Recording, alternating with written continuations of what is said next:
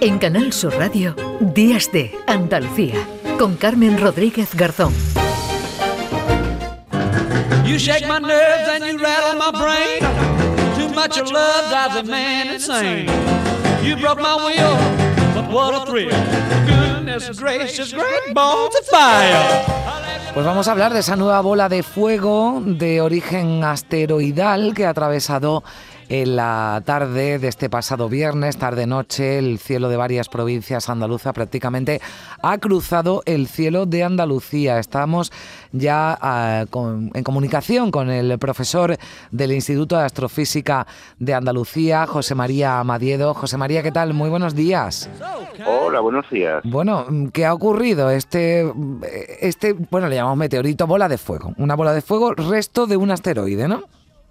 Eh, pues sí, es algo que sucedió ayer en torno a las eh, nueve menos cuarto de la noche y precisamente por la hora a la que sucedió, lo brillante que fue, lo pudo ver muchísima gente, pero eh, lo ha visto gente desde toda Andalucía, incluso desde el norte de Portugal, se ha visto incluso desde Cataluña, es decir, se ha visto prácticamente desde toda la península ibérica, porque tuvo un brillo espectacular, mucho mayor que el de la luna llena. ¿Esto es habitual o lo, o lo inusual es que lo veamos con tanta claridad? No, este tipo de evento tan brillante, con tantísima luminosidad, es, es inusual. Es normal ver bolas de fuego de vez en cuando, pero verlas con el brillo de la de ayer por la noche es, es algo muy, muy inusual. Eh, fue algo que llamó muchísimo la atención de, mucha gente y lo generó una roca que se había desprendido de un asteroide y que entró en la atmósfera a una velocidad de unos 53.000 kilómetros por hora. Eh, realmente la bola de fuego eh, sobrevoló el Golfo de Cádiz y parte de la provincia de Cádiz, pero como digo, fue tan tremendamente luminoso que pudo verse no ya desde toda Andalucía, sino desde prácticamente la totalidad de la península ibérica y con un brillo tremendamente alto. Y sabemos que ha caído en aguas de la bahía de Cádiz.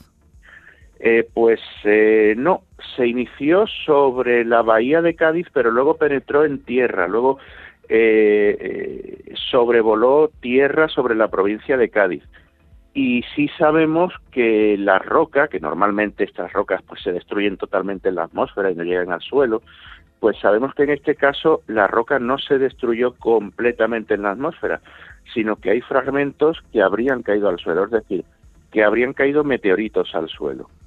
Fragmentos de meteoritos, pero habla de un de qué tamaño o no lo sabemos pues no tenemos todavía el cálculo del tamaño, sí sabemos que han caído fragmentos el tamaño es algo que para hacer el cálculo pues requiere de más de más análisis, de más tiempo, pero lo que sí sabemos es que la roca eh, ha sobrevivido una parte de ella, no sabemos qué parte de ella, pero sí sabemos qué parte de la roca ha sobrevivido y ha llegado a impactar contra el suelo. Eh, esto entiendo mm, su hallazgo, la búsqueda que supongo que se que se realizará. Mm, ¿Nos puede dar más pistas de, su origen? ¿Puede servir también para, la investigación? Sin duda, sin duda. Nosotros, aunque la roca no se recuperase, eh, podemos obtener información sobre, por ejemplo, eh, de qué material está hecho, eh, qué propiedades de resistencia tiene la, la roca y podemos obtener otras propiedades físicas de la roca y también químicas pero recuperarla, si se pudiera recuperar, pues daría una información mucho más relevante porque se podría llevar esa roca a un laboratorio, analizarla y sacar eh, datos que nos podría facilitar conocer de qué posible asteroide se desprendió esa roca antes de llegar a nuestro planeta. ¿Esto quiere decir lo que ha ocurrido que se puede producir alguna otra en las próximas horas, en los próximos días? Pues este tipo de fenómenos no es predecible, es decir, no sabemos eh, cuándo se va, se va, cuándo van a ocurrir. Tampoco, tampoco sabemos en caso de que ocurriera si estaría asociado o no al evento de anoche, porque entramos ahora en una época del año en la que eh, ver bolas de fuego es más frecuente pero ver, por ejemplo, otra bola de fuego hoy no querría decir en absoluto que estuviese relacionada, que tuviese algo que ver con la con la bola de fuego que pudo verse anoche. Eh, podría, podría tener un, un origen totalmente desconocido, pero como digo, en cualquier caso, no es algo predecible. Sí sabemos que en esta época del año es más probable. Lo que sí sería tremendamente improbable, porque como digo, son casos raros, es que tuviese la, luminosidad del evento de anoche. Bueno, pues así queda reflejado. Se han llenado las redes sociales de imágenes, de vídeos incluso de esa eh, bola de fuego. 679 40 200 es nuestro número de WhatsApp al que nos han enviado, bueno, pues algunos de nuestros oyentes que han podido eh, ver y apreciar esa eh, bola de fuego incandescente. Hola, buenos días. os estoy escuchando y, bueno, lo primero darte la enhorabuena, Carmen, por el programa. Se ve una entidad y un empaque importante en la radio.